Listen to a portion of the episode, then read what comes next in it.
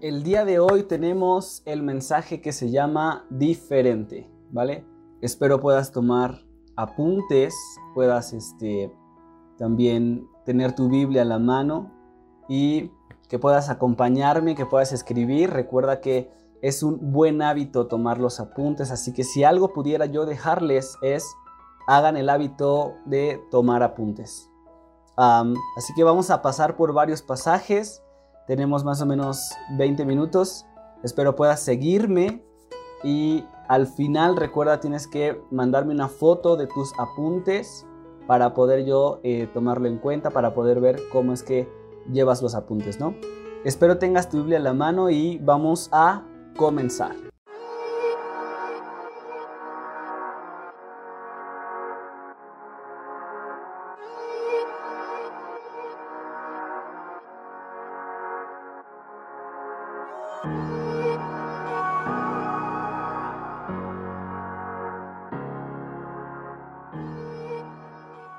Yo hice una, pequeña publicidad, digamos, y aunque los colores que utilicé son medio, medio extraños, pero lo que, lo que simbolizaba en realidad era Josué, ¿vale? En la publicidad que, yo mandé para esta semana, el, el, que, el hombre que está ahí es Josué y a quien le está hablando Josué es al sol, ¿no? Entonces, recordamos que hubo un momento donde Josué, eh, digamos que habló directo hacia el sol y dijo, detente. Y luego hubo otro momento donde eh, Josué da la orden, los sacerdotes tocan sus, sus instrumentos, todo el pueblo grita y entonces lo que pasa es que los muros se derrumban.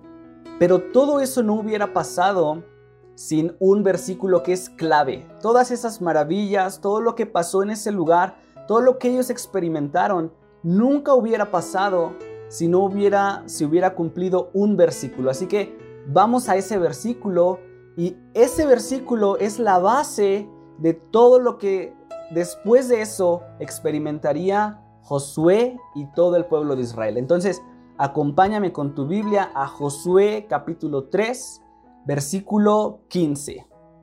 Que diga, versículo 5. Josué 3, versículo 5. Y dice así este verso, Josué dijo al pueblo, santifíquense hoy porque Jehová hará mañana maravillas entre ustedes. Santifíquense hoy porque Jehová hará mañana maravillas entre ustedes. Entonces, este es la clave, este versículo es la clave con todo lo que pasó con el pueblo de Israel, la santidad. Por esa razón, en esta, en esta pequeña meditación que vamos a tener, vamos a hablar acerca de santidad. ¿Qué es santidad? Vamos a tratar de ver eh, cómo podemos describirla, cómo funciona, cómo la obtenemos y, y qué resultados o qué recompensas tiene aquella persona que vive en santidad. Vamos a ver en primer lugar, ¿qué es santidad? ¿Cómo se compone? Y en segundo lugar, ¿qué es santificación? ¿Vale? Entonces, número uno, santidad. Número dos, santificación. Vamos a ver cuáles son las diferencias y qué es lo que nosotros ah, necesitamos, cómo puede operar eso en nuestras vidas. Entonces, vamos primero con santidad. Eh, santidad nosotros la podemos definir como diferente. Por esa razón, la, esta, esta, el tema de esta tarde se llama diferente. Entonces, cuando decimos nosotros que Dios es santo, cuando le decimos a Dios, tú eres santo, o cuando leemos en la Biblia que Dios es santo, lo que nos quiere decir esa palabra es Dios es único, Dios es diferente a todo lo que conocemos. No hay nada parecido a Dios, no hay nada que, que pueda siquiera ser un poquito igual a Dios. Él es diferente, Él es único. Y por esa razón decimos, Él es santo, ¿vale? Él es diferente. Pero entonces Dios dice, sean santos como yo soy santo. Dios quiere que seamos santos. En el versículo que acabamos de leer, Dios mismo le dice a Josué, santifíquense, santifica al pueblo. Y Josué les dice, santifíquense hoy. Como resultado de eso, eh, Dios hará mañana maravillas entre nosotros. Entonces, Número uno, santidad es ser diferente, ¿vale? ¿Cómo podemos definir santidad? diferente, es algo único, es algo que no tiene igual, no tiene parecido, diferente. Y cuando hablamos de eso, Dios quiere que nosotros seamos también diferentes como Él es. ahora, ¿cómo funciona? Bueno, para el pueblo de Israel, en el contexto que nosotros estamos hablando de Josué capítulo 3, versículo 5, funcionaba haciendo cosas, ¿vale? Cuando Él les dijo, santifíquense, lo que Él les quería decir en realidad es, límpiense, o sea, eh, esténse limpios en su cuerpo físicamente, ¿no? Como darse un baño, digamos.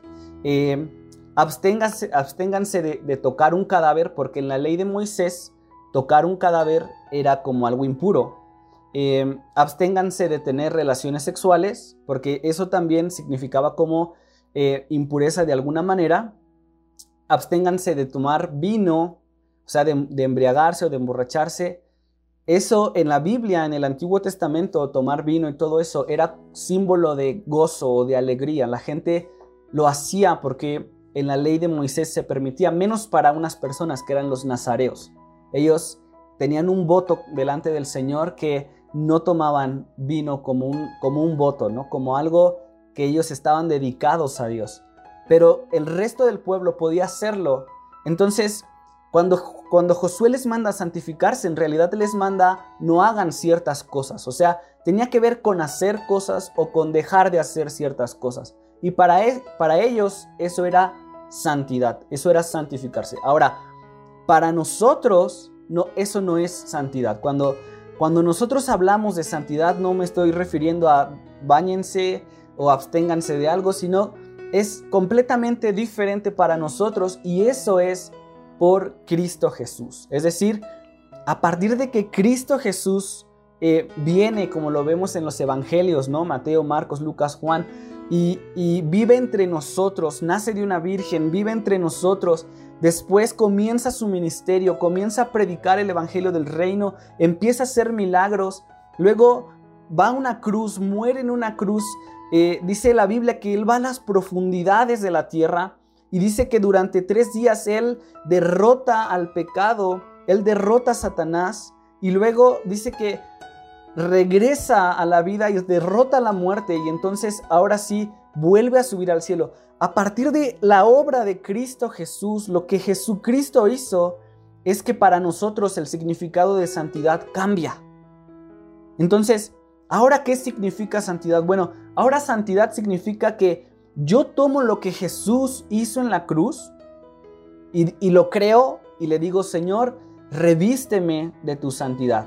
Entonces, imagínense, eh, nosotros batallamos con pecados, batallamos a veces con mentir o con decir la verdad o, o, hacer alguna trampa. Somos tentados a hacer ese tipo de cosas porque vivimos en una sociedad que va hacia el pecado, que, eh, que piensa hacer el mal. Vivimos en una sociedad donde eh, si alguien se mete en la fila del, para pagar el estacionamiento en algún lugar, pues pensamos que hizo bien porque ya no se formó y ya no pidió, ya no perdió tiempo formándose, ¿no? O sea, vivimos en una sociedad donde pareciera que hacer un poco de trampa, mentir un poco, tener un poco de, de pecados o de cosas no resueltas, puede que estar bien se considera algo bueno de alguna forma. Entonces, nosotros venimos delante de Dios y simplemente delante de Él con un corazón humilde, sencillo, decimos, Señor, perdóname por todo lo que, lo, que he hecho, por estos pecados.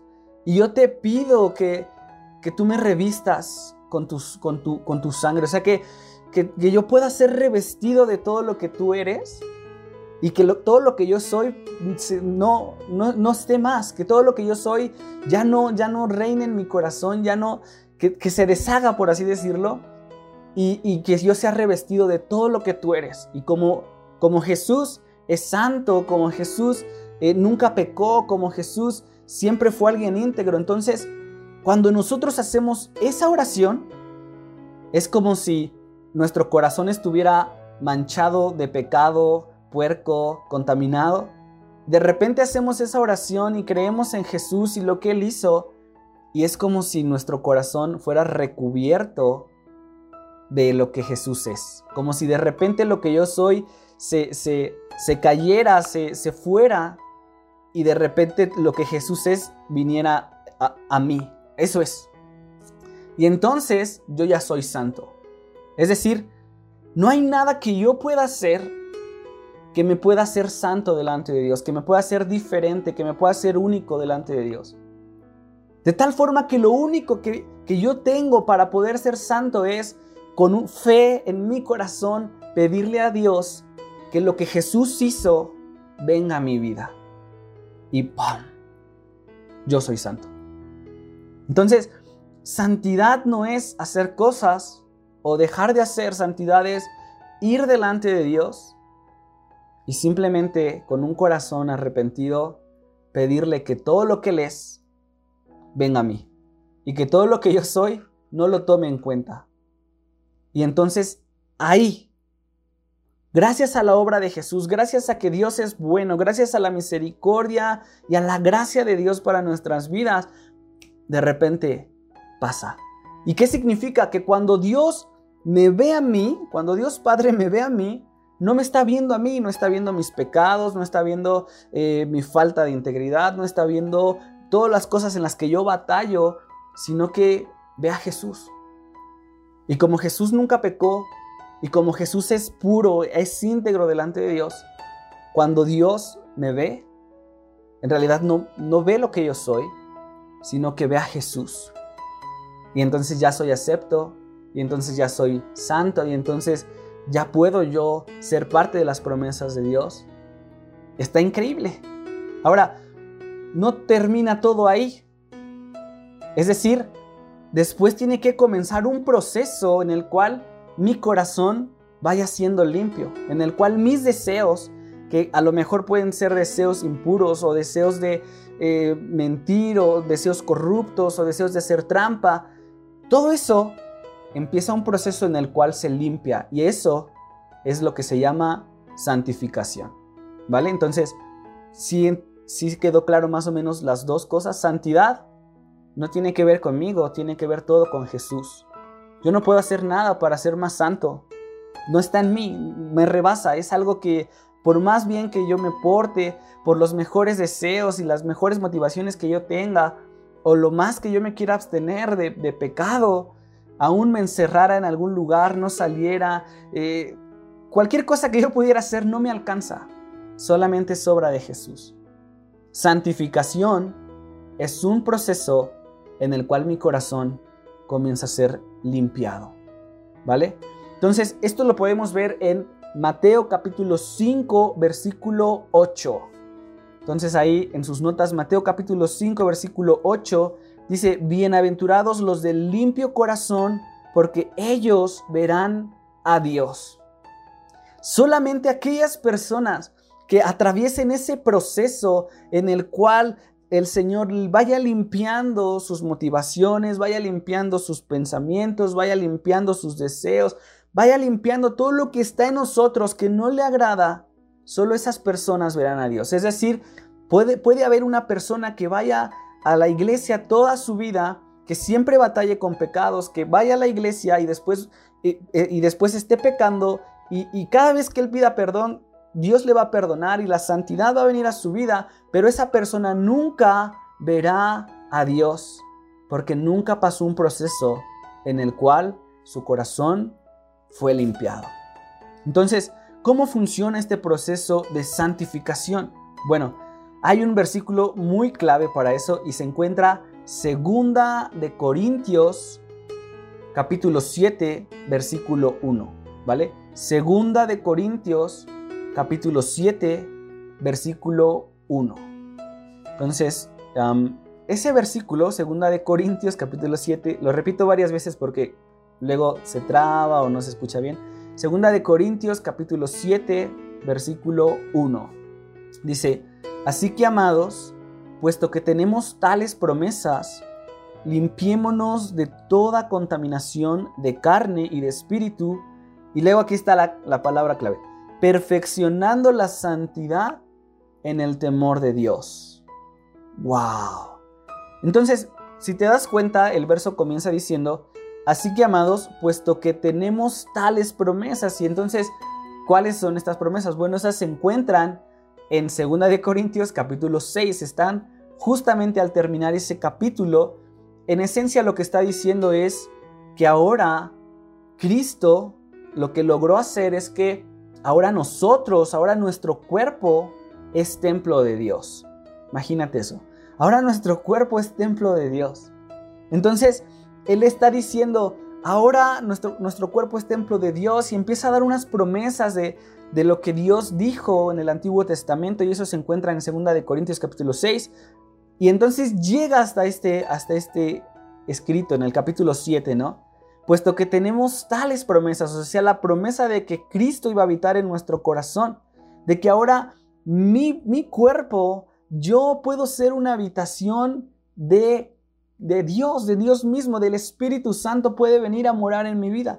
Entonces, dice, como está, como está eso prometido, como Dios quiere hacer eso, tienes que limpiarte y tienes que perfeccionar la santidad en el temor de Dios. O sea, sé la santidad, algo que no es mío, que viene de Jesús, pero mi responsabilidad es perfeccionarla, es decir, atravesar un proceso en el cual mis deseos sean limpiados y lavados y todo lo que yo soy, todo lo que yo tengo que no es bueno delante de Dios, sea, vaya siendo limpiado en un proceso para, para, para entonces yo poder acceder o poder vivir los planes, los propósitos de Dios y todo para mi vida, ¿no? Entonces, hay algo que está bien padre y es que todos los que estamos aquí, todos los que estamos aquí, tenemos un plan de Dios para nuestras vidas. Todos los que estamos aquí tenemos un propósito de Dios para nuestras vidas.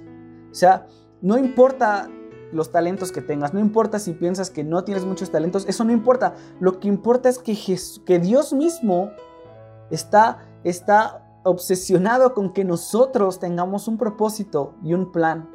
Y, y Él lo que quiere es cumplirlo. Pero nunca vamos a poder ver ese propósito o ese plan si no pasamos un proceso de santificación en nuestras vidas. Por eso les decía que Josué nunca hubiera hablado al sol y le hubiera dicho, detente, nunca hubiera eh, derrotado a 31 reyes. Eso se encuentra en Josué capítulo 12, donde menciona toda la lista de los reyes que, que derrotaron. Nunca hubiera visto cómo se caían esos muros si no hubiera tenido santidad, si no hubiera pasado por ese proceso de ser limpiado.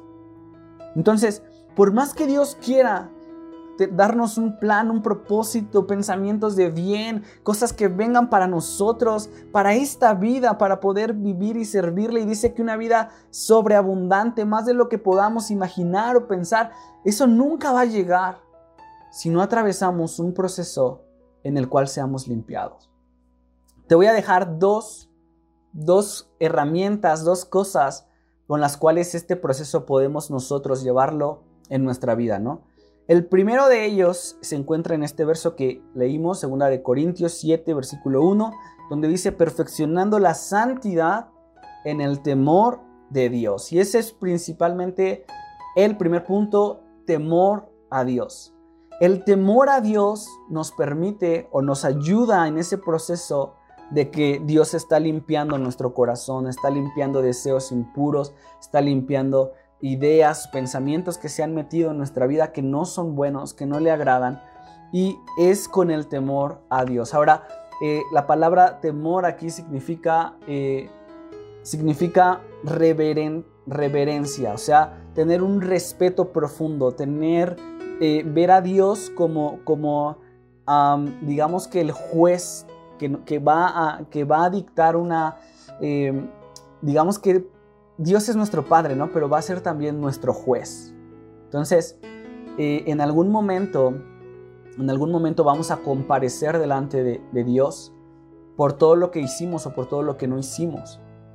Entonces, es nunca olvidar eso, que Jesús es nuestro, o sea, es increíble lo que Él hizo y, lo que Él hizo viene a nuestra vida, pero en algún momento va a ser juez y va a dictar una sentencia de acuerdo a cómo nosotros llevamos nuestra vida. Entonces el temor a Dios es nunca olvidar eso. Nunca olvidar que algún día todo lo que yo haga va a ser expuesto. Todo lo que yo haga va a ser juzgado por el único digno de juzgar. por Dios mismo. Entonces, eh, me encanta esto porque Bob Sorgi, un, predicador, un, gran predicador, eh, lo, lo, pone de dos, de dos maneras para que lo podamos entender y dice que él lo, lo, ilustra con un carro, ¿no? Cuando todos los que manejen aquí, tú aceleras y frenas. Bueno, en el caso de un, de un coche automático, tú aceleras y luego si viene un tope, si viene, si está otro carro o lo que sea, tú frenas. Y, ese es el, el, punto del chiste de la manejada, es que tú aceleras y luego tú frenas y luego vuelves a acelerar y frenas otra vez.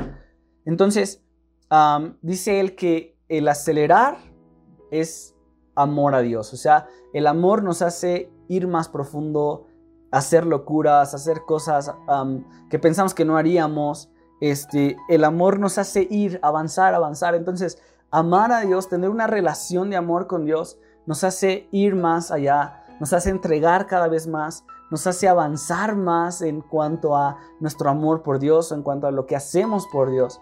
Y está increíble, ¿no? Pero también necesitamos frenar el freno y dice que el freno es el temor por Dios, el freno es lo que nos impide pecar.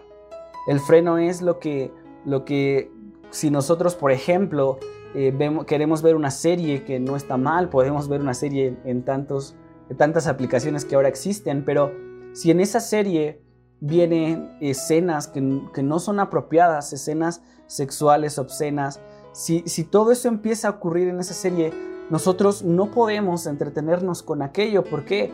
Porque nosotros somos llamados a un proceso de limpieza, somos llamados a la santificación, porque el propósito y los planes de Dios dependen de nuestra santificación, dependen de que mi corazón sea limpiado, de que mis pensamientos sean limpiados, de que mis deseos sean limpiados. Entonces, nosotros no podemos entretenernos con, con, todas las películas o con todas las series, porque eso entorpece el plan y el propósito de Dios para nuestra vida. Y ese es el temor por Dios, es el freno. Es que si yo estoy viendo algo y de repente aparece algo en, la, pantalla, aunque mi deseo no era ver pornografía, por ejemplo, pero si de repente aparece eso, yo debo apagar el televisor, yo debo cambiar la vista, yo debo salir de ese lugar. ¿Por qué? Porque hay un temor por Dios. Y a partir de ese temor por Dios, yo decido no voy a ofenderle, yo no puedo ver esto, ¿no? Hay mucha gente, aún cristianos, que pueden ver series así, pero ellos nunca van a vivir el, plan, y el propósito de Dios para sus vidas. Ellos nunca verán a Dios. Entonces, si yo quiero ver a Dios, si yo quiero em, ver los propósitos de Dios venir a mi vida, si yo quiero que todas las bendiciones que Dios me quiere dar me sigan a mí en lugar de que yo vaya detrás de todas aquellas bendiciones, yo necesito santificarme. Y lo que me va a ayudar es tener un temor por Dios. Ese es el número uno. El número dos es guardar su palabra. Hay un salmo muy, muy famoso, Salmo 119, versículo 9. ¿Con qué limpiará el joven su camino? Con guardar tu palabra.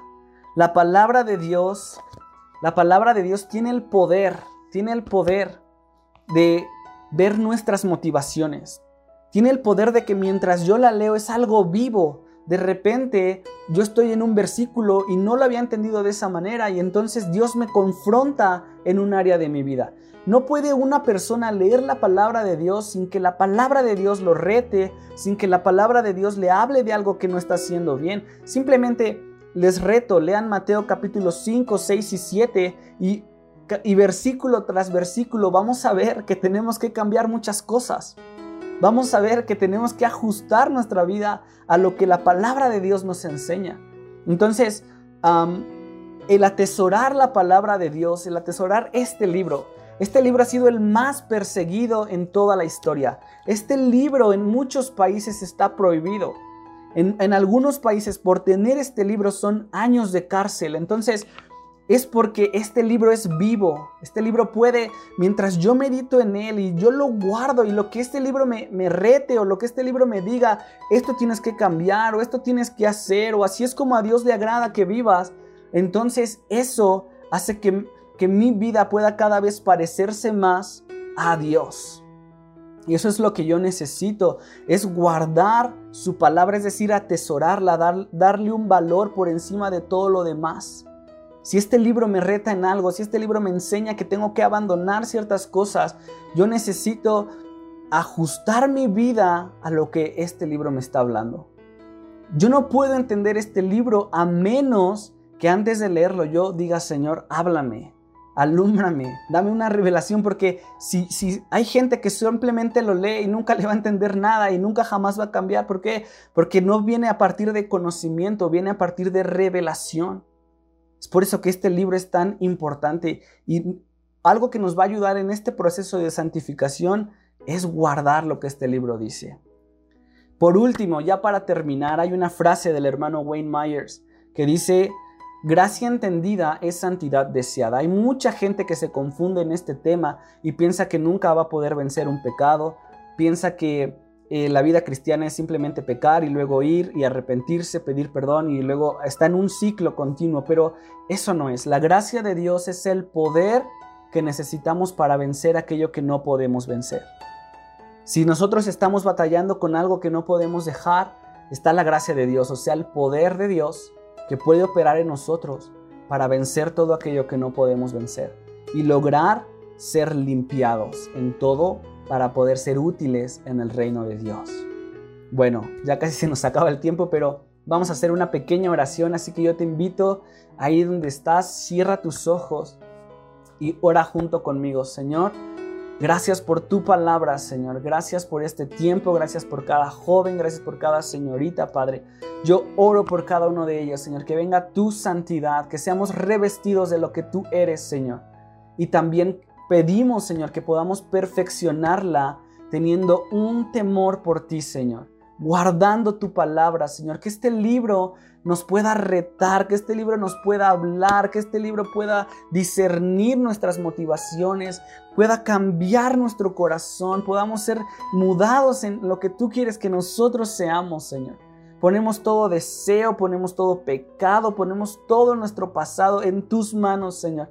Y te pedimos que lo perdones, que lo olvides, Señor. No queremos más depender de pecados pasados, de actitudes pasadas, sino por el contrario, queremos ser revestidos de lo que tú eres y que de aquí en adelante podamos aceptar el proceso de santificación para nuestras vidas, Señor. Que podamos ser más como tú, que podamos ser limpiados y que podamos ser transformados a lo que tú eres, que podamos ser diferentes, Señor. Esto comienza con una separación del mundo, Padre, así que ayúdanos a poder separarnos de aquello que nos estorba, de aquello que nos contamina, de aquello que no nos deja ser como tú y poder marcar una diferencia en nuestro entorno. En el nombre de Cristo Jesús. Amén.